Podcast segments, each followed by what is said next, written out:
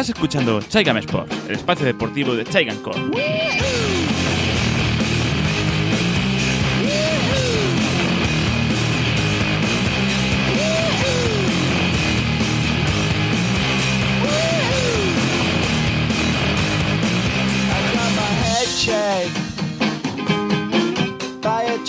Muy buenas, gente de bien. ¿Cómo estamos? Eh, yo soy Diego Grande y edito por las redes y os doy la bienvenida a este Chegan Sport que hace el número 17 dentro de esta rama deportiva de la comunidad Chaiga.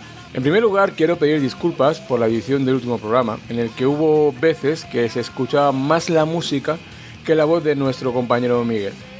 El problema no fue otra cosa que mi poca experiencia, evidentemente, en el tema de editar los podcasts, y bueno, el programa que utilizo para mm, editar los sports, cuando detecta un silencio dentro de la locución, automáticamente sube unos puntos la música. Y al parecer, cuando hablaba Miguel, al tener menos volumen en la grabación original, pues el programa interpretaba como silencio este momento y por tanto subía automáticamente la música.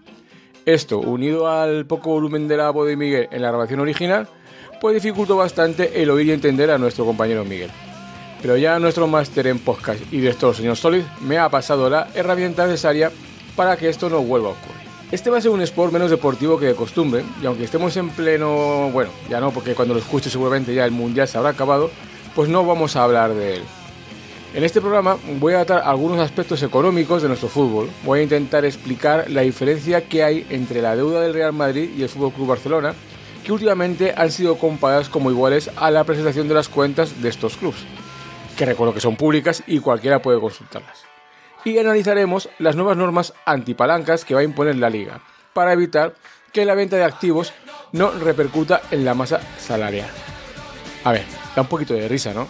Que ahora se quiera evitar las palancas cuando otros clubes han querido evitar las palancas, en cambio permitiendo al Barça activar las que ha querido. Y por último, veremos el último escándalo de Tebas, eh, no es fútbol de la liga, y su presentación de un informe que habla sobre el impacto negativo en la liga del proyecto de la Superliga, que si no lo lees y te quedas con el titular, es obvio que tienes que poner, te tienes que poner en contra de la Superliga. Pero es que parte de, aparte de ser un informe obviamente interesado, se basa en un escenario totalmente ficticio y que en ningún momento se ha puesto sobre la mesa. Y ya por último, ya que en estas fechas que se va a programar y que he añadido a este programa, pues vamos a hablar sobre eh, el esperado informe em, eh, orientativo y no vinculante del abogado general de la Unión Europea que dirime el caso Superliga, que aquí muchos periodistas y mucha gente está malinterpretando. Eh, yo creo que incluso lo está malinterpretando el mismo abogado, porque lo que se supone que la jueza preguntó a este estamento es si la, si la UEFA eh, marca un monopolio o no dentro de la, de la Comunidad Europea. Y bueno, ya viendo el informe, pues ya veremos que esas consecuencias que ha determinado este abogado. Pues nada, espero que los temas os parezcan interesantes y después de esta intro bastante larga, vamos a escuchar la promo y empezamos, gente.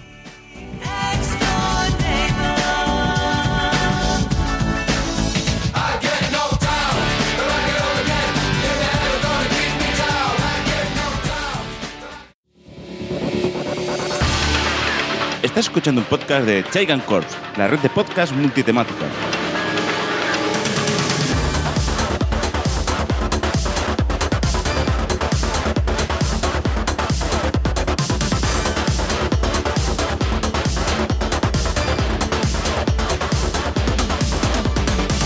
Suscríbete para no perderte ningún episodio en cualquiera de las plataformas de podcasting en las que estamos disponibles, como iVoox, iTunes, Spotify, Google Podcast, Amazon Music o en tu podcatcher favorito. Síguenos en Twitch para ser notificado de las emisiones en directo e interactuar con nosotros durante el programa. Y si te pierdes el stream, lo tendrás al finalizar la grabación en nuestro canal de YouTube. Entérate de cuando subimos podcast en Twitter, Facebook e Instagram. También lo notificamos en nuestro servidor de Discord y si tienes Telegram puedes unirte a nuestro fabuloso grupo de oyentes. Si quieres contactar directamente con el equipo, puedes enviar un mail a contacto o usar el formulario de la web www.chaigancorp.com, donde tienes recopilada toda la información que te acabamos de transmitir. ¡Que disfrutes del podcast!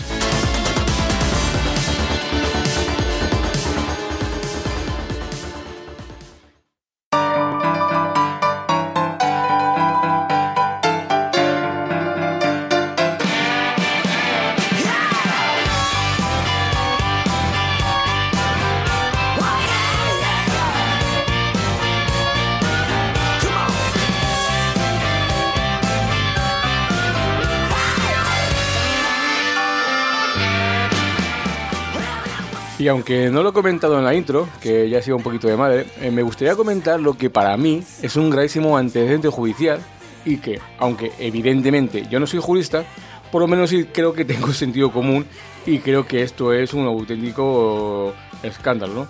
Y todo viene propiciado cuando salta la, la, la noticia, perdón, de que la Fiscalía Provincial de Madrid ha acordado el archivo de la denuncia presentada por el señor Esteban Ibarra en calidad de presidente del movimiento contra la intolerancia, relacionado con los gritos y cánticos de un grupo de personas dirigidos al futbolista de Real Madrid, Vinicius, en el último derby allá en el, en el Wanda, en el Wanda, bueno, Wanda no, en el, como se llame ahora, el Civitas Metropolitano. Digamos eh, que estas, eh, estas personas se dirigieron al futbolista pues en atención a su color de piel, eh, con frases como tales, tales como eres un mono, junto con otras alusiones despectivas o burlonas. Pese a que la, um, Fiscalía eh, considera que los cánticos son desagradables, inapropiados e irrespetuosos, entienden estos fenómenos que se vertieron con ocasión de la celebración de un partido de fútbol de máxima rivalidad y que estas están marcadas por esa competencia deportiva, según ha informado la Fiscalía de Madrid en un comunicado. El representante del Ministerio Público además señala que no existe un acto concreto que imputar a una persona determinada y que, una vez contextualizados los insultos de, de naturaleza racista, tampoco integraría un delito contra la dignidad de la persona afectada. Vamos, que total, pues, de mono, pues lo más malo del mundo. En ese sentido, argumenta que dichos cánticos no se volvieron a producir más que en dos ocasiones y que duran unos pocos segundos. Vale, o sea, sí, es para mear y no echar gota. Ahora resulta que si te juntas unos cuantos y lo haces en un estado de máxima rivalidad y durante unos segundos puedes insultar sin ninguna consecuencia. Tócate los cojones, Maribel. Todo el mundo sabe de dónde sale esta gente, que no son otro que el grupo ultra radical frente atlético. Y este grupo está auspiciado por el propio club. Único club de los grandes que no ha echado a esa gentuza de sus gradas. Estos mismos que apuñalaron a un seguidor del Deport y lo tiraron simplemente unos segundos al río. Vergüenza de país. Y la prensa deportiva calladita, no sea que el señor Cerezo se enfade, aunque sea unos segundos. Y otro de los argumentos que dan bastante por ajenas, emitidos por la Fiscalía, no es otro que el fiscal cree que no existe un acto concreto de imputar a una persona determinada. Joder, Floro, siempre digo que la vida está llena de casualidades que no de casu... Perdón, la que, que había siempre llena de causualidades y no de casualidades. Pongamos los últimos casos de insultos racistas más mediáticos de nuestra liga. Y Acabí se inventa, porque no hay ninguna prueba de que así fuera, que Cara le insulta de manera racista. Y la prensa saca portadas de Acabí, no estás solo, son un fondo negro, todas las radios haciéndose eco, eh, por ejemplo, ¿no? En el Camp Nou, un energúmeno en su primer programa de televisión insultando de manera racista a Vinicius, dando un gran ejemplo a su hijo, que precisamente que está sentado a su lado, y resulta que no puede ser identificado, aunque puede saber perfectamente qué en Tucumán en el campo. Pero oye, es que es difícil y no pasa nada. Por cierto, un cierto de la prensa patria, manipulando la información, dando solo las imágenes de Vinicius encarándose con el energúmeno y omitiendo las imágenes de los insultos para que pareciese que Vinicius era el provocador y se ensañaba con un niño. ¿Qué más se puede decir? En cambio, insultos a Iñaki Williams, ¡oh! ¡Magia! Ahí sí se identifica al que insultó de manera racista e incluso la fiscalía pide hasta dos años de cárcel para el energúmeno en cuestión. Y ¡oh! Causualidad de la vida. El último, y con otro Vinicius de Madrid por, medio, pues oye, que quítame aquí ese rollo que total solo fueron dos veces y un par de segundos y era mucha gente como para estar buscándolos. Pues eso, causualidad de la vida cuando está el Madrid de por medio.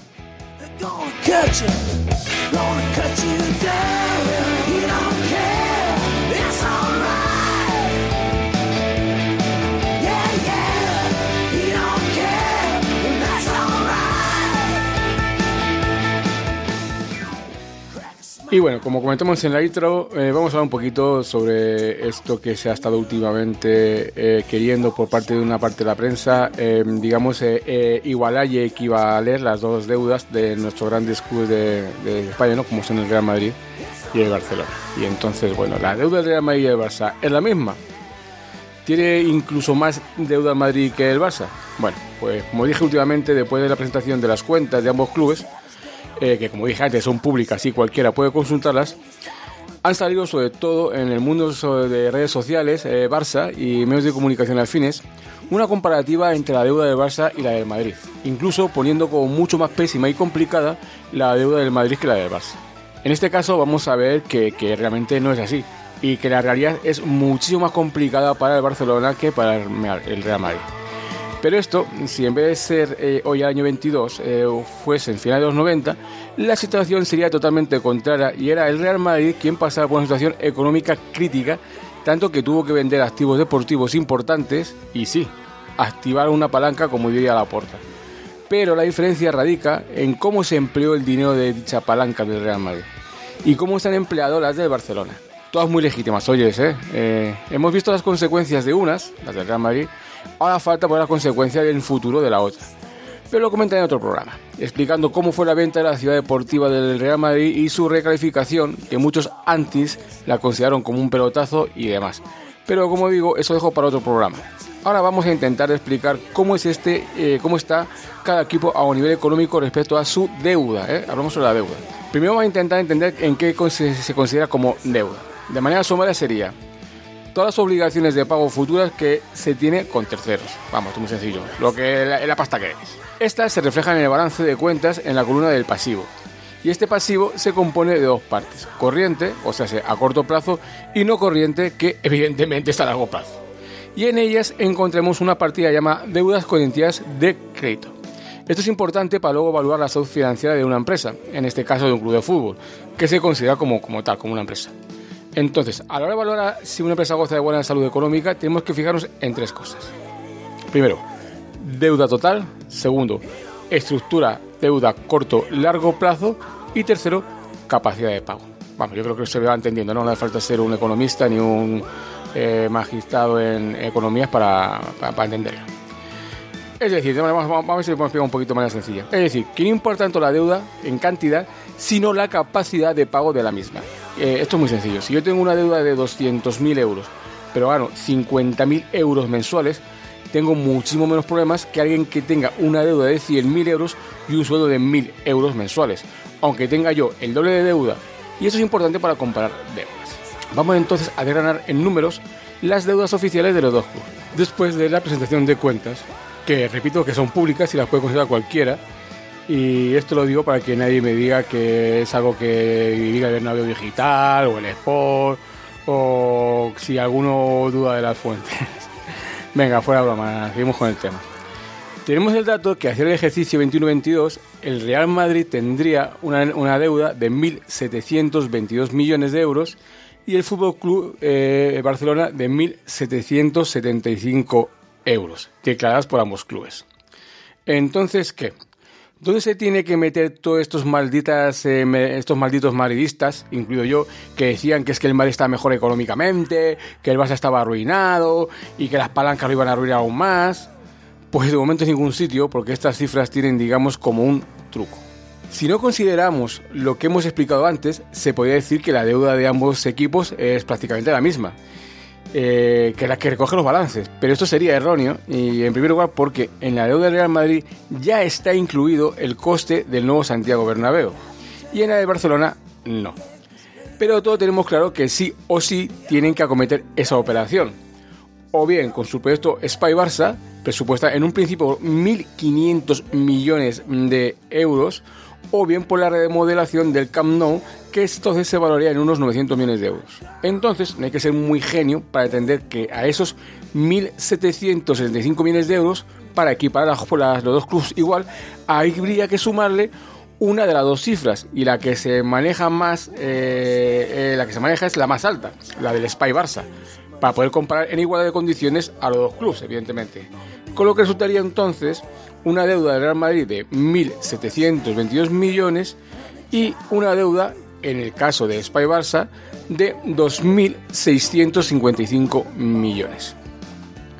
Lo segundo que hay que mirar es que la parte de la deuda que supone el estadio está estructurado, como Project Finance, es decir, que la deuda no recae sobre los activos del club. Y en este caso me estoy refiriendo al, Real Madrid, que es el único que tiene el proyecto activo del estadio, evidentemente sino son los ingresos que genera el propio negocio del estadio. Este modelo, este modelo evidentemente también podría usar Barcelona, pero está por ver si con su estructura de deuda podría llevar a cabo esta modalidad debido a garantías crediticias que ya tiene, eh, digamos, eh, confirmadas el Fútbol Barcelona. Con lo que, si quitamos el componente estadio en ambos clubes, que hay un resultado de deuda de Real Madrid, 837 millones, Fútbol Club Barcelona, 1.755 millones. En términos de comparativa, 918 eh, millones más de deuda, ficticia eso sí, porque el Estadio Santiago Bernabéu está prácticamente terminado y a punto de empezar a generar esos ingresos extraordinarios para su financiación. Entonces podemos ver que ambos escenarios, con o sin estadio nuevo para ambos equipos, hay una gran diferencia, digamos, a favor del Real Madrid. Y esto nos lleva a lo que comentamos de la estructura de a corto, largo plazo y la capacidad de pago. Vamos a ver las cifras en millones. Pasivo corriente, o sea, a corto plazo, Real Madrid 554 millones, Fútbol Club Barcelona 914 millones. Esto da una diferencia de unos 360 millones de euros. Pasivo no corriente, o sea, a largo plazo. Real Madrid 238 millones, Fútbol Club Barcelona 841 millones. Diferencia de 603 millones. Y por último, tesorería, que digamos es la capacidad de dinero que tiene cada uno en este momento eh, para manejar para sus, para sus posibles gastos, inversiones y demás. Real Madrid tendría unos 425 millones en tesorería, Fútbol Barcelona tendría unos 379 en negativo. Repito, menos 379 millones. Bien, vemos que el Barça, a cierre las cuentas, en la capacidad de pago está en negativo con lo que es una evidencia que tiene más problemas en la capacidad de pago el Barcelona que el Real Madrid.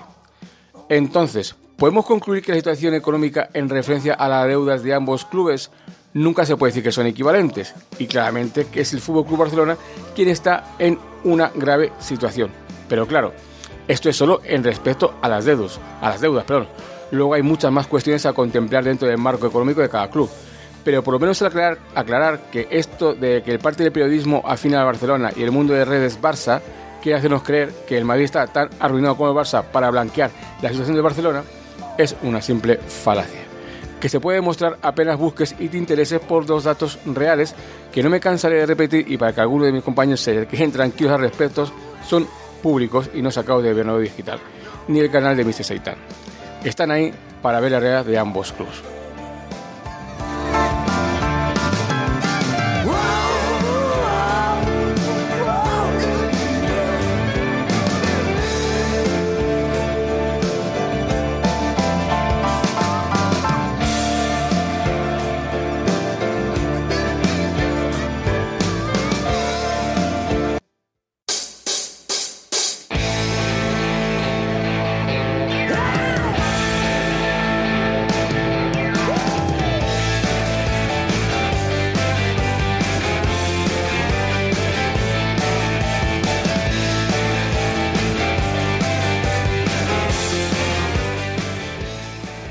Bueno, eh, antes de pasar a hablar de, las nuevas, eh, eh, digamos, circunstancias que ha querido poner el señor Tebas, el suelditos, y luego veréis por qué le llamo así el suelditos, respecto al, cambio de normas de los límites salariales, bueno, pues sí que me gustaría comentar, y aquí sí que voy a, voy a estar ya, mm, a lo mejor la gente me va a poder decir que me estoy haciendo un poquito de sangre ¿no? por, por mi vena madridista, de de encuentro Fútbol Club Barcelona, no, pero bueno, al fin y al cabo son, son datos reales, son datos que están ahí. Es una apuesta que hizo el club, muy respetable, como siempre he comentado cuando he comentado ese tema, con, por ejemplo, con mi compañero Aymar. Eh, a, mi entender equivocada, pero bueno, eh, cada uno evidentemente hace lo que cree conveniente. Y bueno, me gustaría comentar este tema, eh, como dando como preámbulo a lo que luego vamos a hablar del tema del, señor Tebas, el sueldito no es fútbol de la liga pues no es otra cosa que, antes de. Eh, el Fútbol Club Barcelona se había puesto, antes de toda esta movida de las palancas, como objetivo, o sea, en la temporada pasada, y por supuesto antes de que el Madrid ganara su decimocuarto UEFA Champions League, bueno, pues eh, ante lo que parecía un presidente del Fútbol Club Barcelona en su momento, Joan Laporta, que era consciente de la situación económica precaria del club, entre otras, entre una de las muchas medidas que para mí eran correctísimas, para mi parecer, eh, para solucionar el, estado de la cuenta del club era la de bajar la masa salarial desde los 518 millones que tenían la temporada pasada, a finalizar la temporada pasada, hasta los 400 millones aproximados, que es más o menos lo que los grandes clubes de Europa eh, tienen, ¿no? Bueno, menos los clubes Estado, que eso ya se lo pasan por los cojones sin ningún problema. Eh, pues bueno, después de este verano de palancas, eh, no, solo no, ha no solo no ha conseguido rebajar esa masa salarial, sino que la ha aumentado en un 27%. hasta llegar a los, hasta los 656 millones de euros. Eso está, bueno, está reflejado en, evidentemente lo que hablado antes en las cuentas. Esto no es eh, datos ahí sacados por cualquiera. Eh, el club argumenta que era necesario hacer un esfuerzo para rehacer la primera plantilla y que siguen excusándose en que la herencia recibida de los contratos firmados por la antigua directiva es lo que está lastrando esa mala salarial. Habrá que ver cómo solventa la situación para la temporada que viene, mm, que ya comentamos vamos a ver que la liga ya ha avisado que no le van a admitir más de las famosas palancas y evidentemente complica muy, muy mucho, eh, digamos, cualquier contratación de, para, este, para este mercado de invierno.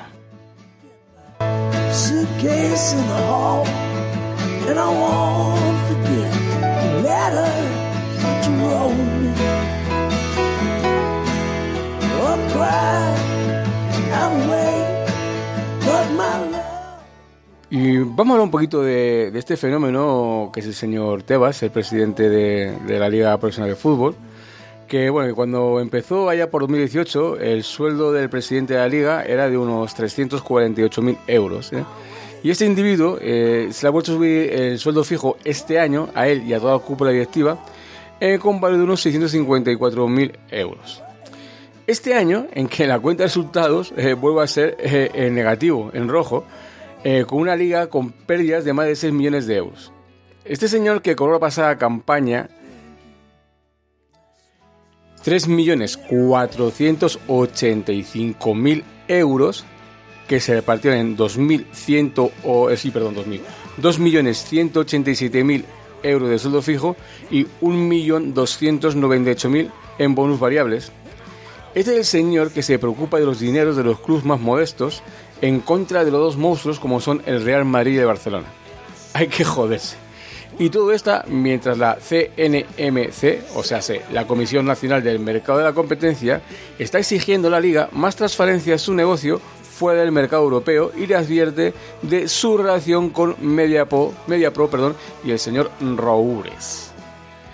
Pues este individuo qué tanto interés tiene que el proyecto de la Superliga no se lleve a cabo y me gustaría saber por qué tanto interés en preservar la UEFA. Pues este individuo ha encargado un informe, evidentemente partidario, sobre el impacto económico de la Superliga crearía a la liga. Como dije en la intro, si solo miras el titular y por encima del informe, está claro que tienes que ponerte en contra de la Superliga sí o sí. Pero si realmente te lees el informe en su totalidad, verá que se basa en un supuesto en el que nunca se ha planteado y por lo tanto sin ningún interés informativo porque es algo que no va a suceder. Como sabéis, eh, como hemos comentado, ya se ha pronunciado, eh, se pronunció el 15 de diciembre eh, el abogado general del Estado sobre el monopolio de la UEFA y aunque bueno no es que haya sido muy favorable digamos totalmente a lo que es el monopolio sí que bueno vamos a hacer va a tener una parte mm, digamos que sí va a ser favorable a la Superliga ¿no? y bueno lo veremos un poquito más tarde dentro de un par de secciones en, el programa y bueno, pues todo el tema este de la Superliga, lo que les pasa es que está poniendo nervioso a todos estos mandatorios subpósteros de la UEFA, y creo que ven peligrar un poquito su, su negociete, ¿no? Y entre estos supuestos, imagino, porque si no nos entiende esta inquina del señor en suelditos Tebas, eh, pues está este señor, ¿no? Vale. El informe en sí nos dice que la consultora KPMG cifra en unos 1.663 millones de pérdida el impacto de la Superliga a la Liga Española. Y la mayor parte de este impacto es la cifra en los derechos audiovisuales que se supone que va a robar Superliga a la Liga Española que van a ser más aún si se juega en fin de semana la Superliga. Primera falacia. Este informe no se basa en la realidad del proyecto de la Superliga, ya que como bien ha enseñado Bert Reichard, que es el CEO que ha puesto la Superliga para su reimaginación, no hay aún ningún proyecto definido, y no lo habrá hasta la sentencia del Tribunal de Justicia Europeo. Este informe se basa en un proyecto totalmente obsoleto de la ECA de 2019, tócate los cojones, sí, sí, sí, la ECA, del organismo que es ahora mismo el presidente Al-Khelafi del Paris Saint-Germain, entidad que evidentemente está ligada a la UEFA. Vale. Segunda falacia. Aunque el proyecto de la Superliga no está definido, sí se ha asegurado que se van a jugar los martes y los miércoles y que va a ser una competición abierta y meritocrática. Por lo tanto, el informe de pérdidas por jugar Superliga en fin de semana es papel mojado. Y no sé por qué la Superliga ha de quitar capacidad de derechos audiovisuales a la liga, más allá de los que la UEFA ya los quita. No sé por qué quieren vendernos que la Superliga está ligada a las ligas domésticas, cuando está claro que no. La Superliga no viene a sustituir a las ligas domésticas, sino a la UEFA Champions League. Y lo repito y no me canso, la Superliga viene a sustituir a la UEFA Champions League. Y bueno, y cito en el, informe. La pérdida de ingresos y de valor se produce no solo en el caso de que las ligas domésticas se vean dañadas, se producirá incluso contando los posibles mayores ingresos que puede traer la Superliga. Eso lo ha dicho un tal José Guerra, director de operaciones estratégicas de la liga. Y sigo citando. La razón no es otra que la evidencia de que operadores de televisión y marcas patrocinadoras ya han dejado claro que los presupuestos para invertir en derechos deportivos no son infinitos, por lo que la aparición de una nueva competición obligará a una redistribución de partidas. A ver, evidentemente yo no soy ningún consultor, ni soy un analista, consultor económico, ni nada, pero vamos, no hay que ser muy listo para saber que lo que se invierte hoy en día en la UEFA Champions League es lo que pasaría a invertirse en la Superliga, evidentemente aumentados porque sea mucho mayor atractivo y tendría mucho mayor impacto visual, y que nada tiene que ver con las competiciones domésticas que seguirán con su cuota de mercado como hasta ahora mismo. Y si pierden poder adquisitivo, como está sucediendo en este momento, vemos como la liga está negociando o ha negociado a la baja los derechos audiovisuales, no será por la Superliga, que aún no existe, sino más bien por el empobrecimiento del producto devaluado como es la Liga Española, que ha pasado en unos años de ser la primera liga de Europa a ser actualmente la tercera, si no la cuarta.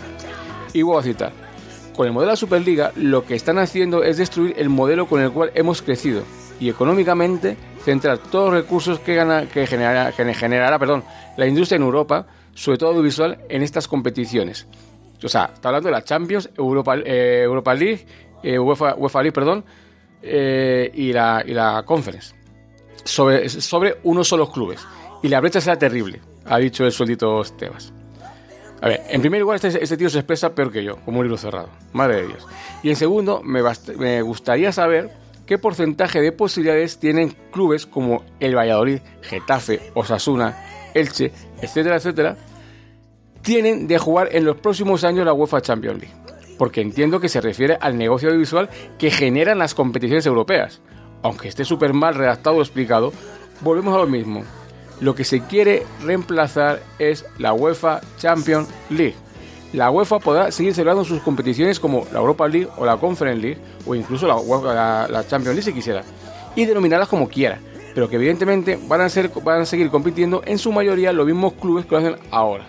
Lo que se pretende es quitar el control de la UEFA en la máxima competición europea. En este sentido, y sigo citando, el señor Guerra ha dicho que esta es una cuestión a la que los futbolistas no deberían ser ajenos, porque dice que de los ingresos adicionales de la Superliga, el 70% irá para los futbolistas.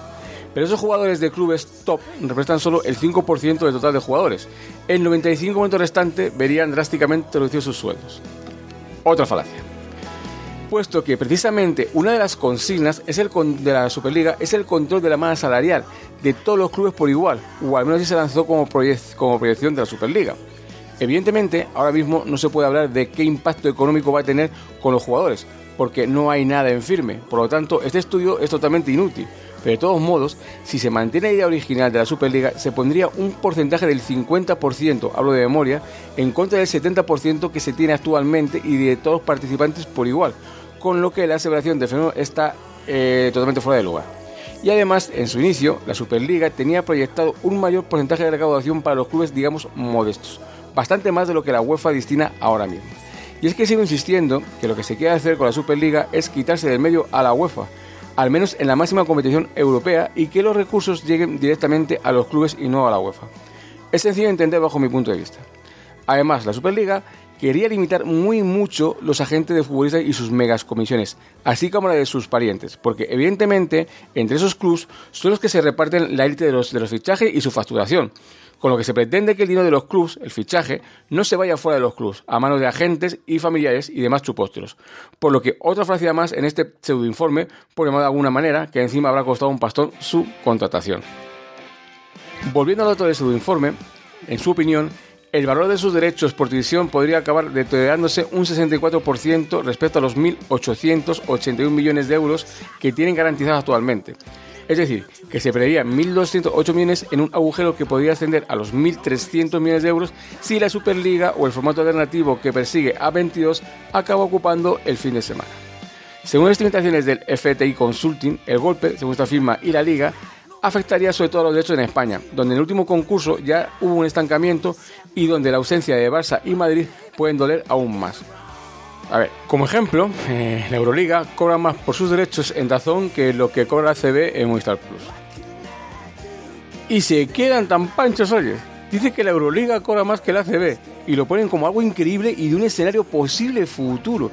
Pero a ver, somos mujo es que ahora mismo la UEFA Champions League, las operadoras oficiales pagan infinitamente mucho más que a las ligas domésticas, incluido la Premier League, y son tan sumamente mediocres que reconocen que en el último concurso se estancó, por decirlo bonito, porque lo vendieron por menos, y recuerda que son el Barça y el Madrid los que realmente mantienen esos derechos. Y eso que aún no existe la Superliga, y ni siquiera se sabe cómo va a ser ni a qué equipos eh, y formato van a afectar y presenta este estudio sobre un proyecto que no es de la Superliga, sino un proyecto totalmente caduco de 2019 y en que de ninguna manera fue, digamos, tomado en cuenta como posibilidad para atacar a la Superliga.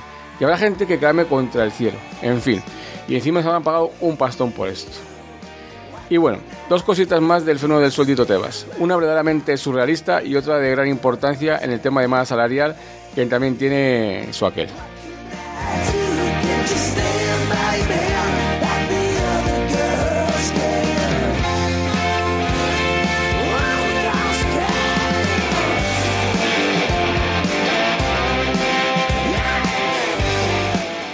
Y bueno, vamos a estos dos temas eh, del señor Tebas. Eh, la surrealista es que a este fenómeno eh, no se le ocurrió otra cosa más simpática que anunciar por sorpresa una asamblea general extraordinaria de la liga para la fecha de principio de diciembre, que ya bien te habrá realizado cuando escuches esto. Pues eso, anunciar de manera sorpresiva esta asamblea y citar a lo más de 100 representantes y sus acompañantes en sede en Dubái a más de 5.000 kilómetros de la sede real de la liga. Con un par. Eso sí, gastos pagados por la liga, faltaría más, que este último ejercicio solo hemos palmado 6 millones de euros. Pero claro, gastos pagados por la liga que a su vez son suministrados por los clubes. En fin, un puto sin sentido. Evidentemente a esto se han opuesto los dos clubes que mantienen esta guerra abierta con este fenómeno, como son el Fútbol Club Barcelona y el Real Madrid. Ambos clubes han publicado, eh, publicaron un comunicado que venía a decir que, en resumidas cuentas, que no les parecía razonable el poco tiempo de anuncio de, la convocatoria de la Asamblea, donde se iban a tratar asuntos y cambios muy importantes sin que se les hayan expuesto estos temas y que no haya habido, no tuvieron un tiempo, digamos, para su análisis y reflexión. Actitud para mí más que lógica y entendible de estos dos clubes, ¿no? En cambio, eso sí, los otros restantes, eh, junto con sus parejas, ya sea parejas, sea las que sean mujeres, amantes y demás vilipendios, a Dubai, un hotel de 5 estrellas pagados por la FEI, luego un viajito para ver a España en el Mundial, y bueno, luego estos son todos que se quejan y dicen que es que Real Madrid y el Fútbol Club Barcelona tienen tratos privilegiados en la liga y que mm, pobrecitos que, que, son ellos son los que mm, roban y machacan a estos clubes modestos. Desde luego es que de verdad es para mí hay no echar gota. Y bueno, el otro asunto es que la liga ha actualizado medidas económicas en referencia al límite salarial para salvaguardar lo que ellos dicen la salud financiera de los clubes. Y eso está muy bien, pero hubiera estado mejor si se hubiese aplicado a todos por igual.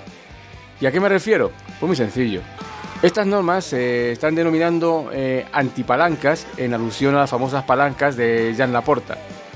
Estas normas tendrían que haber aplicado eh, este mercado de fichajes pasado y así no beneficiando o permitiendo a un club hacer uso de este sistema para aumentar el límite salarial y, y de qué manera lo aumentaron que le permitieron ser el que más fichajes ha realizado casi de, Europa, quitando al Manchester United y teniendo apenas cuatro meses atrás el límite salarial en negativo. Con estos datos todos sabemos de qué club estamos hablando, y no es otro que el del Fútbol Club Barcelona. Hay que reconocer que sus directivos, con Jan Laporta al frente, supieron buscar los huecos de la norma para hacer toda esta ingeniería financiera para poder fichar de la manera que lo hicieron este verano, pero también es cierto que la liga fue muy laxa en ciertos conceptos que permitieron toda esta ingeniería, como por ejemplo permitir apuntarse plusvalías de futuro a este ejercicio con la venta de derechos, que sí, que en el futuro le penalizará, pero ahora ha permitido mucho subir el porcentaje para los fichajes. O por ejemplo permitir la venta de la cuarta palanca. Y ya no solo eso, sino imputarle los 100 millones de la venta cuando en verdad solo se habían depositado 10 millones. Y con todo y esto, aún tuvieron que avalar personalmente la Junta para poder inscribir a Cunde. A mí me parece que cuanto menos preocupante, ya que si se permites a uno, ¿por qué no a todos? Por ejemplo, Valladolid no pudo fichar a Reiner como cedido por no tener límite salarial necesario para la cesión. Pero bueno, vamos a ver cómo son estas nuevas normas y cómo va a influir en las futuras palancas y el porqué de ello. Son cinco novedades fundamentalmente. La primera es que la venta de activos, las famosas palancas, no van a posibilitar el aumento de tiro salarial sin límites, para la redundancia. Recordemos que la venta de los derechos televisivos y el Barça Studios, utilizando prácticamente todo el dinero para este caso, el no pudo aumentar el límite salarial hasta situarlo en lo más alto de Europa. Recordemos que venía de una situación de límite salarial de menos 177 millones antes de la venta de activos, hasta ahora situarla en los 656 millones, después de que la liga aceptara y computara todo lo que el Barcelona presentó a efecto de límite salarial. A partir de ahora, y qué casualidad, ahora, y repito, ahora, y no hace tres meses, sino ahora, un club que evidentemente puede vender sus activos como quiera, pero solo podrá imputarse hasta un 5% de dicha venta. Es decir, si obtienes una venta por mil millones, solo puedes utilizar 50 millones para aumentar tu límite salarial. Como es un tema a futuros, esto se va a ir viendo de manera acumulada. Es decir, por un ejemplo inocente, el Barça, como ya ha vendido muchos activos y ha superado con creces ese 5%, la venta de BLM, que era la supuesta quinta palanca para fichar el año que viene, no le serviría. Más que para mejorar su cuenta de resultados, pero no para tener límite salarial extra. La segunda es que la famosa regla del 1-4 o 1-2 va a cambiar. Recordemos que los equipos extendidos en su masa salarial antes solo podían inscribir jugadores con las fórmulas de ahorro antes comentadas. Esto va a cambiar a la regla del 40%. Es decir, y vamos a poner un ejemplo gráfico para entenderlo muy fácilmente. Pongamos que un club excedido de su límite quiere inscribir a un jugador que le sale de coste 10 millones, para el número roto, para, para, entenderlo mejor. En la situación de la regla 1.4 tendría que generar un ahorro, o sea, ventas o bajada de sueldo de 40 millones. En la situación de la regla 1.2 sería el ahorro de 20 millones de ahorro, evidentemente 1, 2, 1, 4 por la mitad. Y con la nueva norma sería el 40%, el 40 del coste, que serían eh, el 14 millones eh, de ahorro. Recordemos que la regla 1412 se aplicaban en diferentes circunstancias y situaciones en las que supondría el ahorro. En este caso, ahora ya da igual que el porcentaje suponga el ahorro dentro de la totalidad de la masa salarial. En cualquier caso, siempre se aplicará la regla del 40%. Evidentemente, esta norma favorecerá a los clubes que más excedidos tengan su límite y que verán cómo pasan de la regla 1.4 a la nueva y no quiero pensar en cuáles pueden ser. Pero no me digas que es más fácil quitarse de medio 14 millones que no 40, ¿eh? Y la tercera medida, perdón, que se implantará es la de los aumentos de salario. Y esta dice que un jugador no podrá haber aumentado su sueldo, ojo, a efecto de límite salarial, más del 25% año a año. Y eso es para evitar que a efecto de límite y para poder escribir a un jugador el primer año le pagues muy poco del porcentaje de su sueldo total, para los siguientes años aumentos de manera exponencial. Pero el objetivo ya está logrado, porque nosotros que dé la posibilidad de inscribir con tu límite salarial excedido. ¿Os suena, o suena algo esto, eh? Aguamellán, eh? Lewandowski, eh? De Jong, eh? eh? Venga, otro ejemplo no se puede decir a digo, perdón, a un, a un jugador que este año yo le voy a pagar 10 millones, el que viene 18 y el siguiente 25. En este caso la liga solo computaría como libres 12,5 el primer año, 15 el siguiente, sumando 27,5 que restan a los 43 de las dos siguientes temporadas. La diferencia se aplicaría al límite salarial de cada año. Así tendríamos que el jugador cobraría 53 millones, no puede ser inscrito valor de los 10 que en el primer año, sino de los 17,7 que resultaría de la división total de los tres años, quitando los aumentos permitidos. No se habrá entendido esto muy bien, pero vamos, prácticamente lo que quiere decir es que eh, el total que tú vas a cobrar, eh, si excede más eh, de un año a otro de un 25%, se, se divide entre tres y se computa, simplemente. Lo que ha pasado ahora, por ejemplo, que en los casos de Aguamellán o el caso de Lewandowski del Barcelona, que tiene un sueldo más bajo este año, con lo cual permite la inscripción junto con su amortización, pero el año que viene se ve incrementado en bastante, en bastante dinero. Que sí, efectivamente, eh, digamos, perjudica al, al, total de la masa salarial, pero ya lo tienen escrito que es lo que interesaba el año pasado a Fútbol Barcelona, a todos estos jugadores para reactivar su, eh, digamos, staff eh, eh, deportivo, para lo que la portada dice que es importante para luego aumentar así sus, sus ingresos, que como digo, y como lo comentamos en su momento con Aymar, cada uno es muy, muy libre y es todo muy, digamos, correcto y que cada uno haga lo que crea conveniente. La cuarta medida es en referencia a los ingresos extraordinarios. Recordemos que todo esto es en relación con el índice salarial. Pues eso cómo los ingresos extraordinarios afectarían al índice salarial. Y vamos a seguir con el ejemplo gráfico para que sea más fácil la comprensión.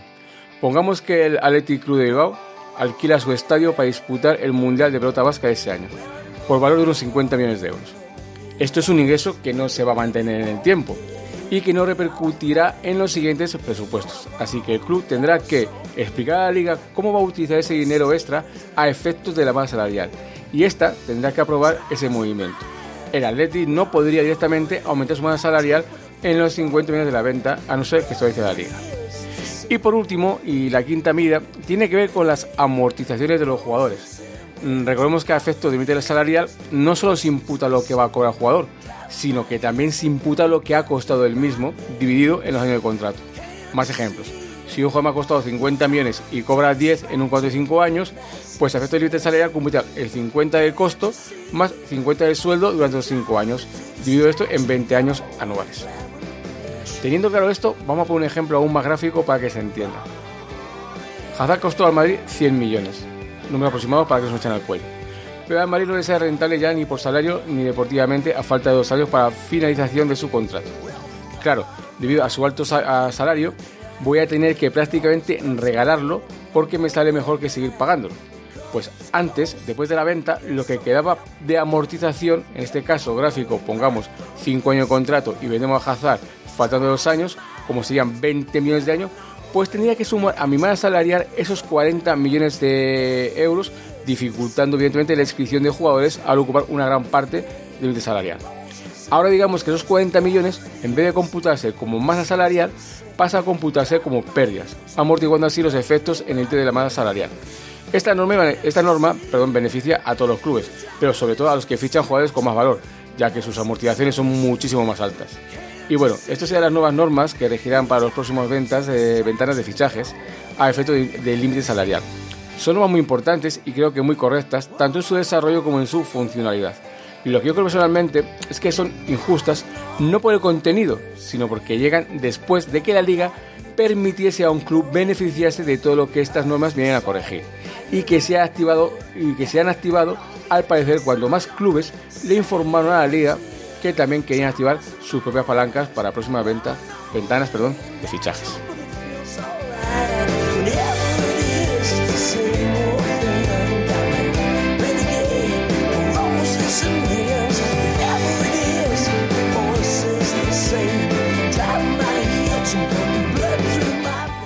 Y bueno, para terminar con este Chagan Sport y como comenté en el, en el previo, vamos a hablar pues del dictamen de, del, informe del abogado general de, la Unión Europea respecto a la consulta que hizo una jueza de Madrid en que si la UEFA ejercía una, un predominio mono de monopolio o, no. Eh, evidentemente, todas estas cosas que voy a contar, eh, digamos, eh, están sacadas del mismo informe y comentadas eh, en varios medios de comunicación por expertos, ¿vale? ¿De acuerdo? No por periodistas ni mucho menos, sino por expertos, así como en podcast de gente que supone que están, eh, digamos, eh, avezados en materia de derechos y sobre todo hay uno que participó en un programa de radio en el que basa, baso mucho de las cosas que se dice aquí que uno que está ya, digamos, tiene experiencia de, de lidiar con el Tribunal de Justicia Europeo, ¿no? Y bueno, pues eh, como ya comenté, cuando este podcast se, se suba, eh, el abogado general de tribunal de la Unión Europea pues ya se habrá pronunciado respecto a la consulta de la jueza ¿no? que, que comentamos, de que si UEFA y FIFA pues tienen un, un modelo de monopolio en sus funciones como reguladores del fútbol europeo y mundial. Y la verdad es que se ha pronunciado de una manera muy, muy ambigua, eh, según opinión de varios expertos. Hay que recordar que lo que se supone que está dirimiendo los magistrados del Tribunal de Justicia Europeo es la consulta de la jueza española en referencia a que si la UEFA, y en su consecuencia también la FIFA, disponen de una posición de dominio gracias al monopolio que estas mismas ejercen y si están dentro del marco legal de la Unión Europea. Y el abogado general, un tal Atanasios Rantos, de origen griego, dice al respecto que, en una primera valoración orientativa y no vinculante, evidentemente, que, y cito, las normas de la FIFA y de la UEFA que supeditan cualquier nueva competición a una utilización previa son compatibles con el derecho de la Unión en materia de competencia. Bien, según esta sentencia, cualquier persona con un mínimo de entendimiento y sentido común parecería que está dando la razón tanto a la UEFA como a la FIFA y que solo ellas, solo ellas pueden organizar torneos o en su caso solo bajo su autorización, por lo que la Superliga sin autorización de estas dos nunca podría realizarse. Pero es que también sentencia que, y cito, si bien la European Super League Company tiene libertad para crear su propia competición de fútbol independientemente fuera del ecosistema de la UEFA y de la FIFA. No puede, además de crear esta competición, continuar participando en las competiciones de fútbol organizadas por la FIFA y la UEFA sin la autorización previa de estas federaciones. Es decir, que por otro lado está diciendo que sí, que pueden formar la Superliga fuera de la UEFA, pero que no van a poder participar a la vez en competiciones de la UEFA y FIFA sin que estas mismas las autoricen. No me digas que no es divertido. En primer lugar, si se organiza la Superliga, decime a mí qué punto de interés puede tener los participantes de la misma en jugar la Champions. Os vuelvo a recordar que la Superliga está ideada para sustituir la UEFA Champions League. Pues eso, ¿qué interés pueden estos clubes que integrarían la supuesta Superliga en participar en, la, Europa League o en Conference League y ni siquiera en la Champions League porque es su propia sustituta? Y Rentos reconoce sus conclusiones que, y cito, la UEFA goza de una posición dominante UCAC. ¿Perdón? ¿Esto no es monopolio? En cambio, entiende que la especificidad del deporte no choca con las normas de la competencia. El abogado general impone, impone, el artículo 165 del Tratado de la Unión que define la promoción de la educación y del deporte en el continente sobre los artículos 101 y 102 de la misma ley que regula la competencia en Europa. Sus conclusiones son las siguientes, y cito. Las normas de la FIFA y de la UEFA, que supeditan la creación de cualquier nueva competencia o notificación previa, son compatibles del derecho de la Unión de materia de competencia, habida cuenta de las características de la competición proyectada. Aquí hago un inciso, porque se está refiriendo al formato de competición que tendría la Superliga. En este caso se está acogiendo al formato inicial de liga cerrada y como ya he comentado en las anteriores secciones del programa, aún no está diseñado el formato de competición, por lo que no puedo hablar de competición proyectada, porque como tal no existe. Y lo que se asegura es que sea un formato abierto y el abogado aquí está exponiendo sobre el modelo primigenio de la competición de la liga cerrada, con lo cual toda esta disposición no tiene ningún sentido jurídico porque no es la realidad. Bueno, como voy diciendo. Habida cuenta de las características de la competición proyectada, los efectos restrictivos derivados del sistema de autorización previa son inherentes y proporcionados para alcanzar los objetivos legítimos perseguidos por la UEFA y la FIFA asociados al carácter específico del deporte. Bueno, después de este párrafo, habría que saber y acotar qué son los objetivos legítimos perseguidos por la UEFA y la FIFA, que esa es otra, ya que no están marcados específicamente en ningún lugar. Continúa. Las normas de la Unión en materia de la competencia no prohíben a la FIFA y a la UEFA, a sus federaciones miembros o a sus ligas nacionales, amenazar con sanciones a los clubes afiliados de estas, eh, de estas federaciones en caso de que estos participen en un proyecto de creación de una nueva competición que pudiera vulnerar los objetivos legítimos perseguidos por federaciones de las que son miembros. Aquí voy a lo mismo. ¿Cuáles son esos putos objetivos legítimos? Y si nos ponemos un poquito puristas, aquí admite el derecho de amenaza, sin más. O sea, yo me voy a hacer un proyecto y ellos, o sea, no prohíbe amenazar que os sepa, las amenazas son propias de la mafia, no de, ley y jurisprudencia. Pero bueno, no soy un letrado, tengo ni puta. Continúa. Las normas de la Unión en materia de competencia no se oponen a las restricciones establecidas en el Estatuto de la FIFA referidas a la comercialización y exclusiva de los derechos relativos a las competiciones organizadas por la FIFA y la UEFA, en la medida en que estas restricciones resulten inherentes a la consecución de los objetivos legítimos relacionados con el carácter específico del deporte y proporcionadas a estos. Por un lado, aquí me parece lógico que si tú organizas algo de acuerdo con los participantes, pero siendo tu competición, puedas organizar y controlar los derechos que genera dicha competición.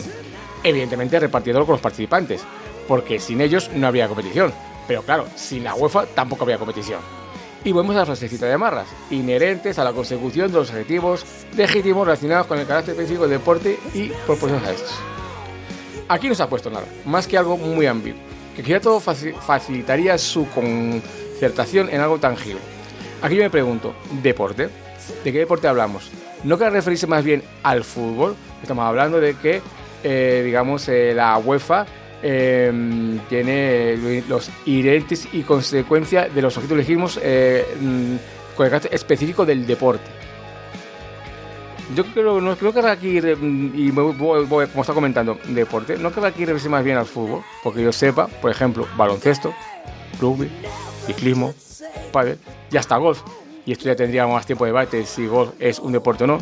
Todos estos deportes que antes he mencionado resulta que tienen sus competiciones privadas al margen de las competiciones oficiales por sus federaciones, tanto internacionales como continentales, y hasta incluso nacionales.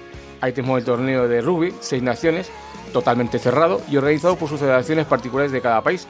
Y nadie protesta por la meritocracia de entrar en él o no, o la Euroliga de baloncesto, algo muy parecido a lo que se hace con la Superliga y que lleva años funcionando sin ningún problema y conviviendo con las ligas y torneos nacionales. O el mismo Gol y el Padel, que se han desmarcado con competiciones privadas, totalmente al margen de sus federaciones, o incluso el Tour y la Vuelta Ciclista, que pertenecen a una empresa privada, pero en colaboración con la Federación Internacional del Ciclismo. Y la pregunta es, ¿por qué el fútbol no? ¿Cuál es el problema? Ahí lo dejo. Y no me vengáis con que lo de fútbol es de for the fans, y porque no hay más milonga más grande que se más y será. Seguimos.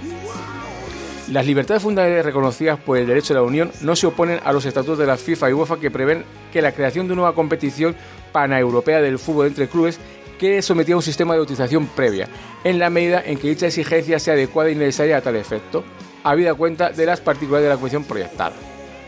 Dos puntos de este párrafo. Primero, en el mes de julio, la UEFA, en previsión de que este dictamen pudiera darse, tal como ahí se ha dado, ha cambiado y, o sea, cambió y creó un nuevo reglamento ad hoc respecto a ese tema sobre la necesidad de autorización de cualquier eh, competición organizada fuera de las estructuras de la UEFA. Curioso que en épocas en que la policía está encontrando maletines llenos y llenos de euros a eurodiputados, la UEFA haya cambiado sus estatutos, sus estatutos, perdón, sus estatutos, sus estatutos, poniéndose en perfecta sincronía con la opinión del abogado general de la Unión Europea. O de esta misma, curiosa de por sí, porque habría que ver cuándo se hecho esa consulta y cuándo se cambian las reglas del juego por lado de la UEFA y punto segundo, seguimos con la sentencia de habida cuenta de las particularidades de la competición proyectada.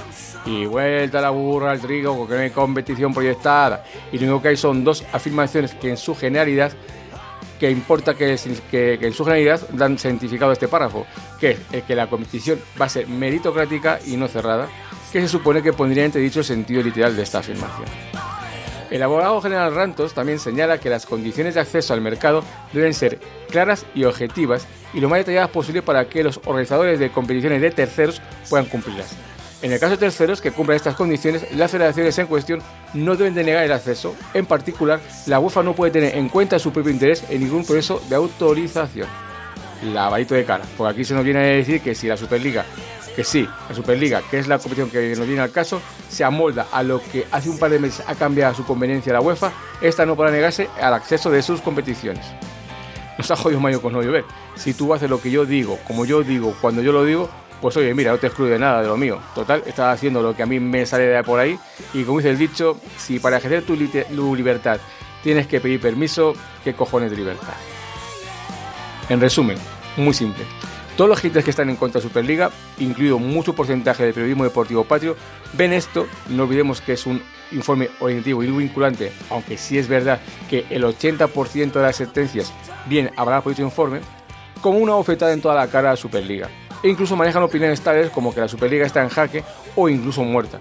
Y la verdad, Personalmente, no entiendo muy bien esto. Si bien es cierto que posiblemente la Superliga espera un informe más rotundo sobre el ejercicio del monopolio de la UEFA, entiendo que sí se ha declarado la, em, que se ha declarado eh, en, sí este dominio dominante y monopolista del informe. Y aunque aceptando la peculiaridad del deporte, digamos admite una serie de licencias de nivel monopolista a la UEFA. Pero si repasamos el informe, nos encontramos que la Superliga tiene derecho a organizar su propia competición sin necesidad de autorización de la UEFA. Eso sí, ateniéndose a las posibles sanciones de impedimento de participar en sus competiciones que la misma UEFA organiza. Y ojo, esas eh, sanciones son en ámbito UEFA o FIFA en cada caso, porque si bien la Federación de Fútbol Española está vinculada a la UEFA, esta no puede obligar a la Federación a que excluya a los equipos de sus competiciones, igual así que de la Liga. La UEFA puede sugerir dicha circunstancia, pero son solo las federaciones tendrían en su mano la no participación de estos equipos en las competiciones domésticas si no, si no les dieran dicha, eh, si no les dieran ficha federativa a los jugadores de dichos clubes. Y evidentemente, de esa manera, al no tener ficha federativa, requisito primordial para poder jugar la liga y las competiciones domésticas, estos clubes, estos clubes no podían jugar. Ahora bien, sin salir del ámbito doméstico, ¿alguien se cree que la liga o la Federación Española, la liga española sin Barça, Madrid y Atlético, vale una puta mierda para ser para algo? ¿Quién compraría ese producto sin estos tres clubes? Nadie. No valdría una mierda y sería invendible. Y si nos ponemos en modo internacional o intercontinental, imagínate una Superliga con los 20 clubes más potentes del mundo, o 30, con todo lo que significa a esto a modo de plantillas y contrataciones. ¿Os imagináis un Mundial, Eurocopa o Copa América de selecciones sin los jugadores de estos 20 equipos predominantes del fútbol mundial? En resumen, a este aspecto podemos, a este aspecto podemos sacar estos puntos sobre el informe. Primero, Cualquiera puede organizar una competencia al margen del amparo de la UEFA, por lo que se puede decir que la Superliga tendría total legitimidad para su creación. 2. Este informe otorga a la UEFA un estado de predominio cuando no monopolístico con el tema del fútbol continental, pero que las leyes de la Unión Europea no son contrarios a que ésta pueda utilizar ese predominio con la famosa frase que comenté anteriormente del programa.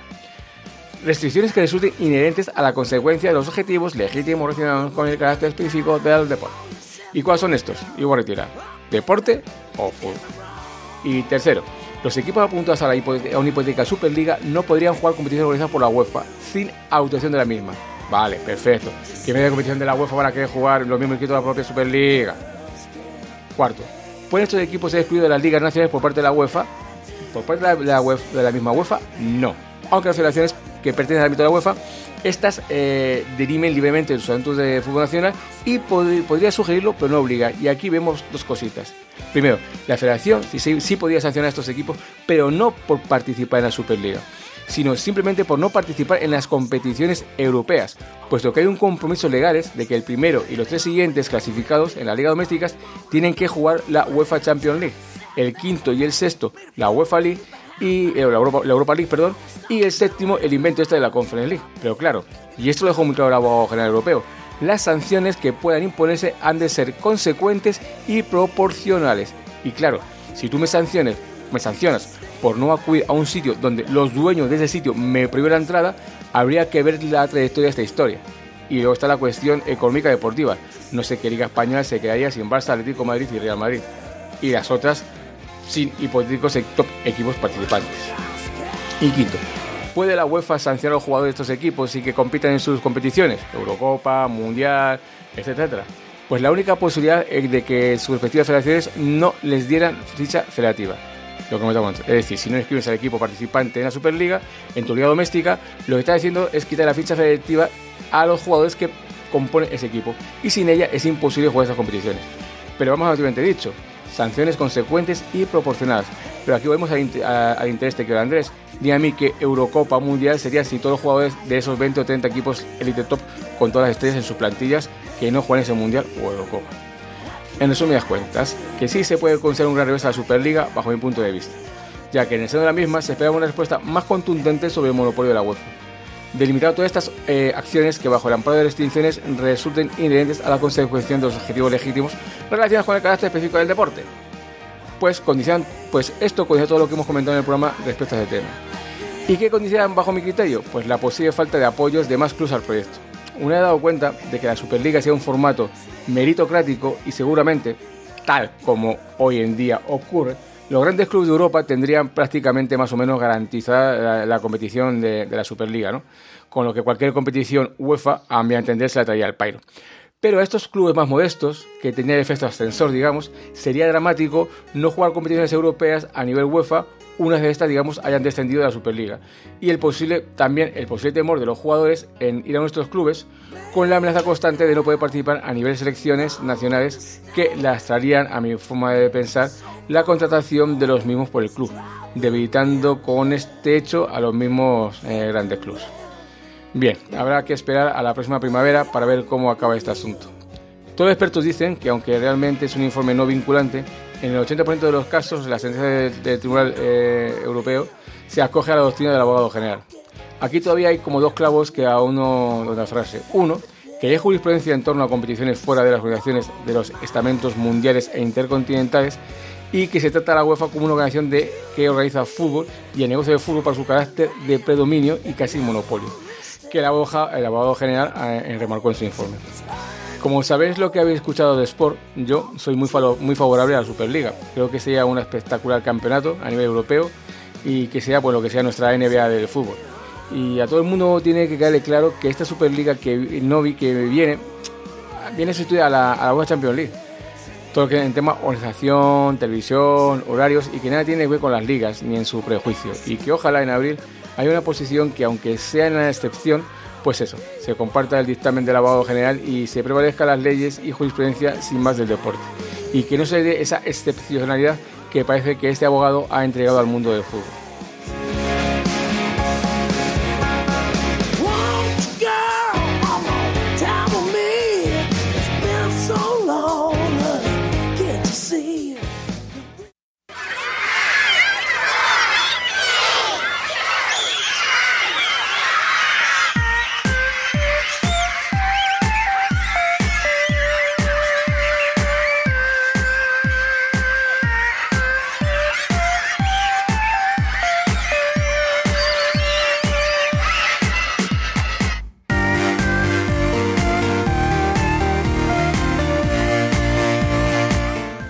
Hasta aquí este último programa de la temporada 2 eh, de Chagan Sport.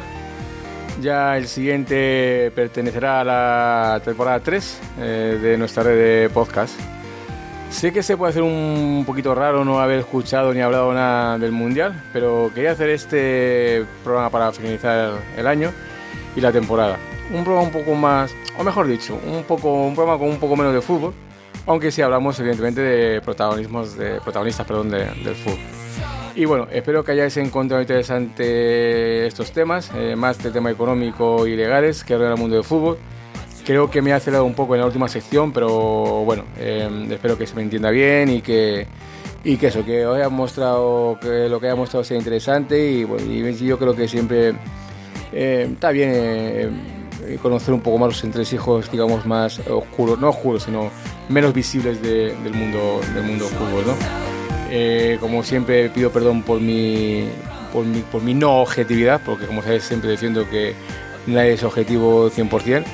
Siempre me queda un poquito el Madrid, pero bueno, todo lo que hemos contado a nivel económico de Barcelona es porque realmente es así en este momento. Como os dije, si esto se hubiese trasladado en vez del año 2022 eh, a los años 90, pues el que estaría el que estaría hecho los zorros pues sería el Real Madrid y no me cae más remedio que hablar pues de, los mismos temas y misma situación que, que llega al Barcelona pues eh, con el Real Madrid y para la música del programa pues he puesto un disco del grupo Kill Boys eh, con su disco debut allá por el año 1989 esta gente hace una música rayando más el hard rock que el, que el heavy rock es un poco más relajadita que en anteriores entregas. Lo pongo porque hay un par de canciones eh, que, me llegaron de manera, no sé, me llegaron en, un momento de mi vida que fue un, eh, cuando precisamente me estuve tras el traslado Península Canarias y, bueno, este disco me, llegó por parte de, una amistad y le tengo, aunque no sea de, digamos de los más cañeros y los que más tengan en consideración, lo tengo, lo tengo mucho, mucho, mucho aprecio. Y bueno, como siempre, os invito a que dejéis comentarios, sugerencias, e incluso críticas para ir mejorando poco a poco este podcast y a las personas que lo integramos. Pues nada, gente, soy Diego Grande y me despido por hoy y por la temporada de Chagan Sport de todos vosotros y os espero en la siguiente. Un abrazo, gente de bien.